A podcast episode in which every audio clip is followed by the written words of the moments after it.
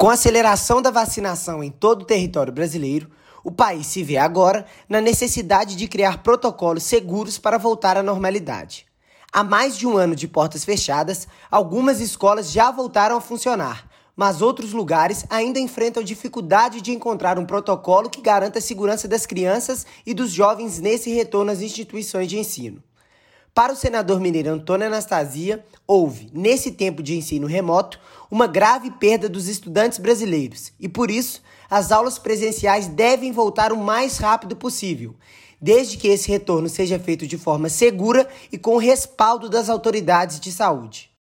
Na realidade, a humanidade atravessa hoje um dos seus momentos mais difíceis. Infelizmente, a pandemia do Covid-19 não só tem causado milhões de vítimas em todo o mundo, mais de 500 mil só no Brasil, mas também causado efeitos sociais e econômicos gravíssimos. Lamentamos sempre, em primeiro lugar, a perda de vidas humanas, mas sabemos que o prejuízo na educação é imenso praticamente dois anos, no caso do Brasil, sem aulas presenciais. É claro que há um grande efeito negativo na educação das nossas crianças, dos nossos adolescentes e jovens. Por isso é importante a retomada das aulas, desde que haja absoluta segurança sanitária para que isso ocorra. Anastasia defende uma ação coordenada, desde a esfera municipal até o âmbito federal, para que esse retorno seja feito de forma segura e eficiente.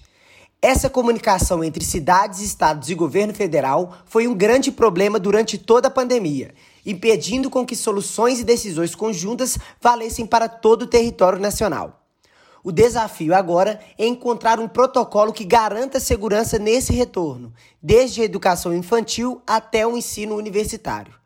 Para Anastasia, o país tem condições de garantir essa segurança para os alunos, inclusive baseando nos modelos dos países europeus, que já estão retornando às aulas presenciais.